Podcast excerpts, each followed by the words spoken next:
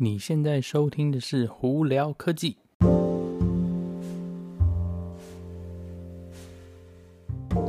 嗨，各位观众朋友，大家好，我是胡老板，欢迎来到今天的胡聊科技。今天美国时间十二月二十八号了，在台湾的朋友呢，十二月二十九号，再过几天就要过年啦。呃，预在这里预祝大家新年快乐哦。那大家应该都知道，年底呢，最后一个礼拜，基本上科技新闻就没有太多啦。不过我在这里还是跟大家分享一些我这几天看到蛮有趣的新闻哦。呃，第一个，呃，我不不晓得，呃，大家在这个周末呢，还有这几天，在美国的朋友们，或在台湾的朋友们，有没有去看全最新的《神力女超人一九八四》？我个人看完了，哎，其实呢，我也不想在这里跟大家爆料，只不过我觉得电影就有一点，呃，至少呢，在美国呢那边呢，Rotten Tomato 上头的那个分数呢。原本刚开始出来的时候，前几天飙高哦，后来越来越低，越来越低。呃，通常呢，我不晓得大家对看电影有没有经验，是通常续集呢就一定几乎没有那个本身第一集拍的比较好哦。那相对来说，故事剧情我觉得有一点，嗯，到最后有点草草了事。所以呢，嗯、呃，我就只能说。呃，保持一个欣赏的心情去看这电影的话，你应该会比较开心。好，好啊。这几天有一个比较有趣的新闻呢，是我不知道大家知不知道。呃，几年前呢，在日本东京哦，有一家公司呢，它有举那个开始做的生意是，你在东京里头开的小的卡丁车。有点像那个玛丽赛车卡丁车到处游走哦，不过后来呢，这家公司呢，因为是用那个超级玛丽的这个专利哦，就导呃这个专利跟商标呢，导致任天堂不开心，噼里啪啦告到法院去啦。那这几天好像据我了解，呃，终于最终决那个审判出炉了，你那个任天堂胜算哦，所以这家公司就基本上。草草了事啦，呃，有点可惜啊。我觉得他们的那个这个想法其实蛮好的，结合了超级玛丽赛那个玛丽赛车的这种这种观念哈，到处游走东京。呃，其实我真的觉得任天堂应该要呃。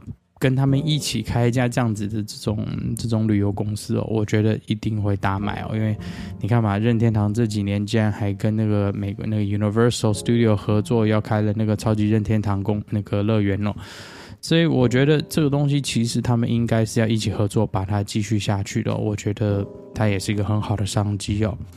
哦，这几天呢，呃，Volkswagen VW 嘛，就是那个大众汽车，呃，有。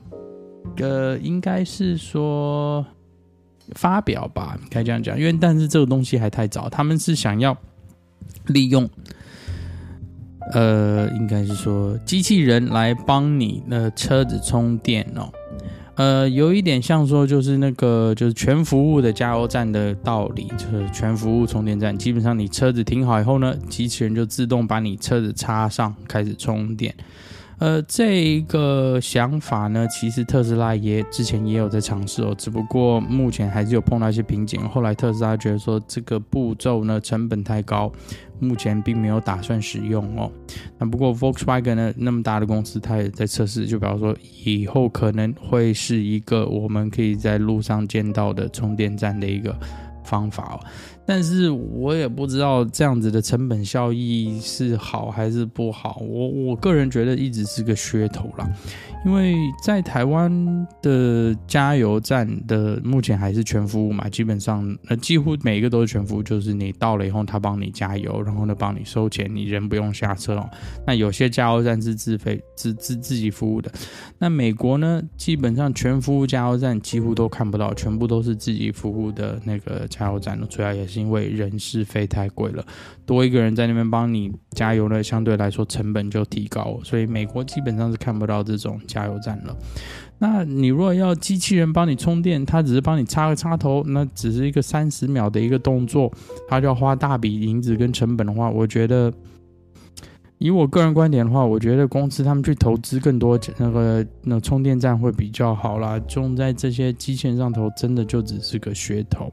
OK，好，那再来呢，特斯拉呢，呃。这几天的新闻没有太多啦，因为年底嘛，他们在冲车辆关系，所以就比较不太会有太多新闻哦。不过呢，以目前呢那个在业界的传闻呢是，特斯拉明年呢，二零二一年呢要进攻印度市场，就是把它的 Model 3开始在印度贩售哦。呃，这又是一个非常大的市场。那那个印度呢？呃，这么多人呢，当我是不是很清楚说印度的这个电车体制啊，还有这个架架构是有多多多完善啦。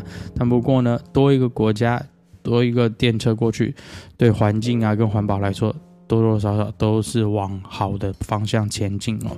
所以我也预祝特斯拉在印度呢 Model 3可以卖得很好哦。那还有另外一个特斯拉有关的新闻呢，今天就是呃。这几天，上次我们不是讲说有一个软体更新吗？二零二零四八点二五啊，或二六，OK。那在里头呢，就有传闻是说，特斯拉再下来的软体更新应该会增加 Apple Music 的资源哦，就是苹果的那个那个音乐服务的资源哦。之前呢，呃，在美国的话是 Spotify 跟 TuneIn 嘛，在台湾也，嗯，我就不是很清楚，但是好像也是 Spotify。整体上来说呢，呃，特斯拉一一直很早就把 Spotify 放进去，那 TuneIn 基本上是买车它就跟来，只不过 Spotify。虽然用户很多，但是也不是完完全全。而且呢，Spotify 的它一定要是 Premium 的用户，你才能真的在车上连接哦。所以呢，呃，就是有限啊。真的使用有限，那这次呢，增加 Apple Music 呢，我个人是比较喜欢 Apple Music 的，跟那个 Spotify 比较的话，因为整体在那个整个苹果的系统里头，它是比较完善的嘛。呃，那如果特斯拉增加了这个以后呢，诶，当然是对我来说是一个很好的一件事情。呃，不过呢，一直要音乐一直要经过网络去，等于是说 Streaming 的话。嗯，有些时候你总有会碰到车子收不到网络讯号，那就可能会断讯啦。就像收音机一样，有些时候讯号不好的地方的话，那个你的广播啊什么就可能会断讯哦。呃，不过到时候看了，如果这个真的整体来说是在那个软体更新增加这个 Apple Music Support 的话，那我就。不需要经过手机、经过蓝牙去播放音乐，那相对来说，音乐的画质说不定会提升哦。在车上的话，也是多一份享受啦。好了，那今天的新闻就跟大家分享到这里啊。大家如果有什么问题的话，可以经过 Anchor IG 或 Facebook 发简讯给我，我都会看到的哦。那我是胡老板，我们下次见喽，拜拜。thank you